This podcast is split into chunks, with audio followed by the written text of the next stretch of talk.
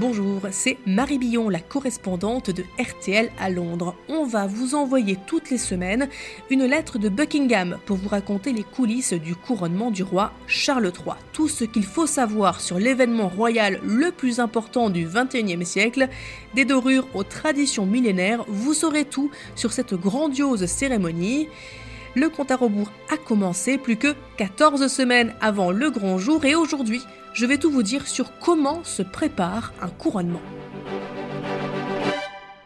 Charles III est roi depuis le 8 septembre 2022, lorsque sa mère, Élisabeth II, a rendu son dernier souffle. Mais s'il est couronné huit mois après, ce n'est pas que les organisateurs sont pris de court, c'est parce qu'une telle cérémonie, ça s'organise, ça se planifie et surtout, ça s'adapte au goût du jour.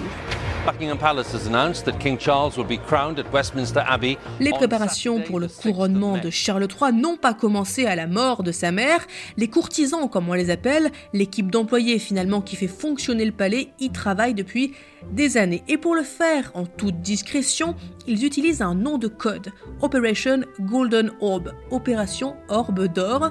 L'orbe, c'est l'un des principaux joyaux de la couronne, remis au monarque lors du couronnement, cette sphère représentant le monde surmontée d'une croix. Et ces préparations, elles sont top secrètes. Le nom de code lui-même n'a été dévoilé que par inadvertance en 2016.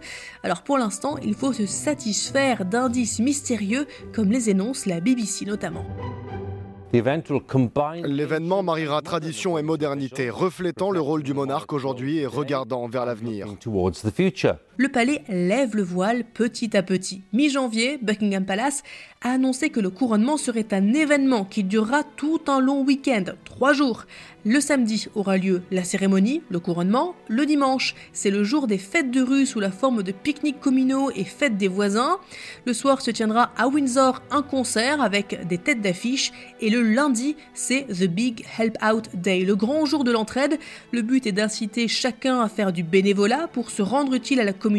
Et ça, c'est une idée qui porte la marque du roi Charles, qui est un partisan de l'entraide. Lui-même est à l'origine de plusieurs initiatives venant en aide aux jeunes défavorisés, par exemple. Parce que un couronnement, c'est toujours un mélange de traditions ancestrales et de touches personnelles. Et cette personnalisation, pour l'instant, on ne sait pas quelle forme elle prendra la cérémonie devrait être plus courte et moins élitiste. C'est vrai qu'en 1953, pour le couronnement de la reine Elisabeth II, il y avait plus de 8000 personnes dans l'abbaye de Westminster, des dignitaires de tous les pays et le gratin de l'aristocratie britannique.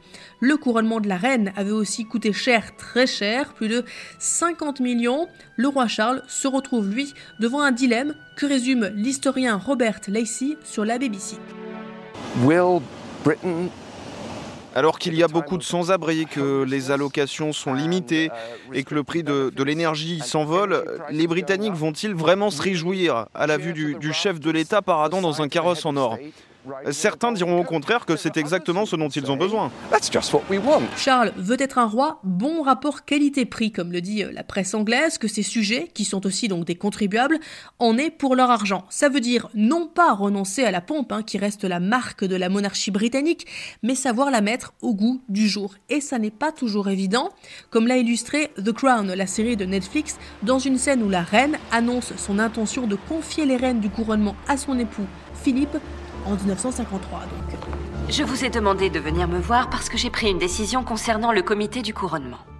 Cette décision, c'est que je souhaite que mon mari soit le président de ce comité. C'est impossible, madame. Il ne peut y avoir qu'un seul président. Et le duc de Norfolk s'attend à tenir ce rôle. Il est le comte maréchal. Quand bien même. Ainsi que le chef majordome d'Angleterre, il serait le 16e duc de Norfolk, à présider ce comité.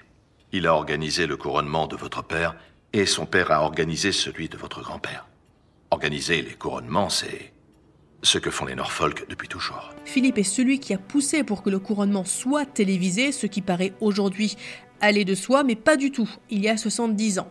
Cette année, on ne sait pas si l'épouse de Charles, Camilla, prendra part aux décisions. Mais ce qui est certain, c'est que Camilla, du haut de ses 75 ans, est une ingénue. Les couronnements sont l'affaire d'une famille, une seule, depuis plus de 500 ans. C'est le précaré des ducs de Norfolk. Ce sont ces pères du royaume qui sont les maîtres de cérémonie puisqu'ils assument la fonction héréditaire d'Earl Marshall, grand Manitou des rendez-vous royaux. L'actuel s'appelle Édouard, il a 66 ans et il aurait bien aimé ne pas faire la une des journaux pour mauvaise conduite ces derniers temps. Mauvaise conduite littéralement puisqu'il a écopé d'une amende pour avoir grillé un feu rouge en utilisant son téléphone au volant. Et quand la justice a voulu lui retirer son permis, il a expliqué qu'il avait besoin de conduire pour organiser le couronnement. Il n'a pas eu gain de cause. Controversé ou pas, c'est donc lui, le duc de Norfolk, qui décide qui jouera un rôle dans la cérémonie du couronnement cette année. Alors, début janvier, il a mis en place le Coronation Claims Office, le bureau des réclamations du couronnement. C'est en fait une tradition.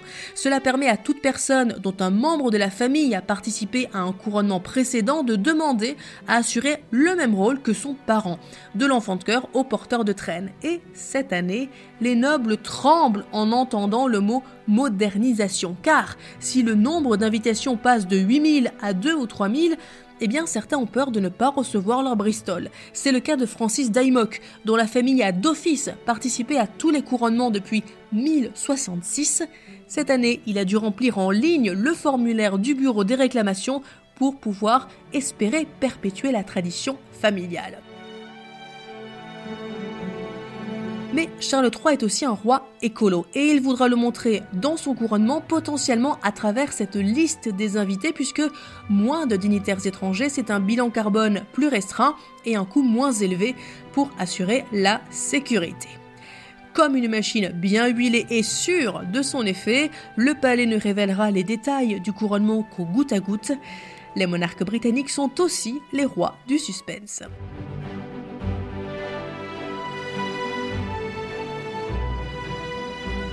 Ce podcast est à retrouver sur toutes les plateformes, sur l'appli RTL et RTL.fr. À la semaine prochaine.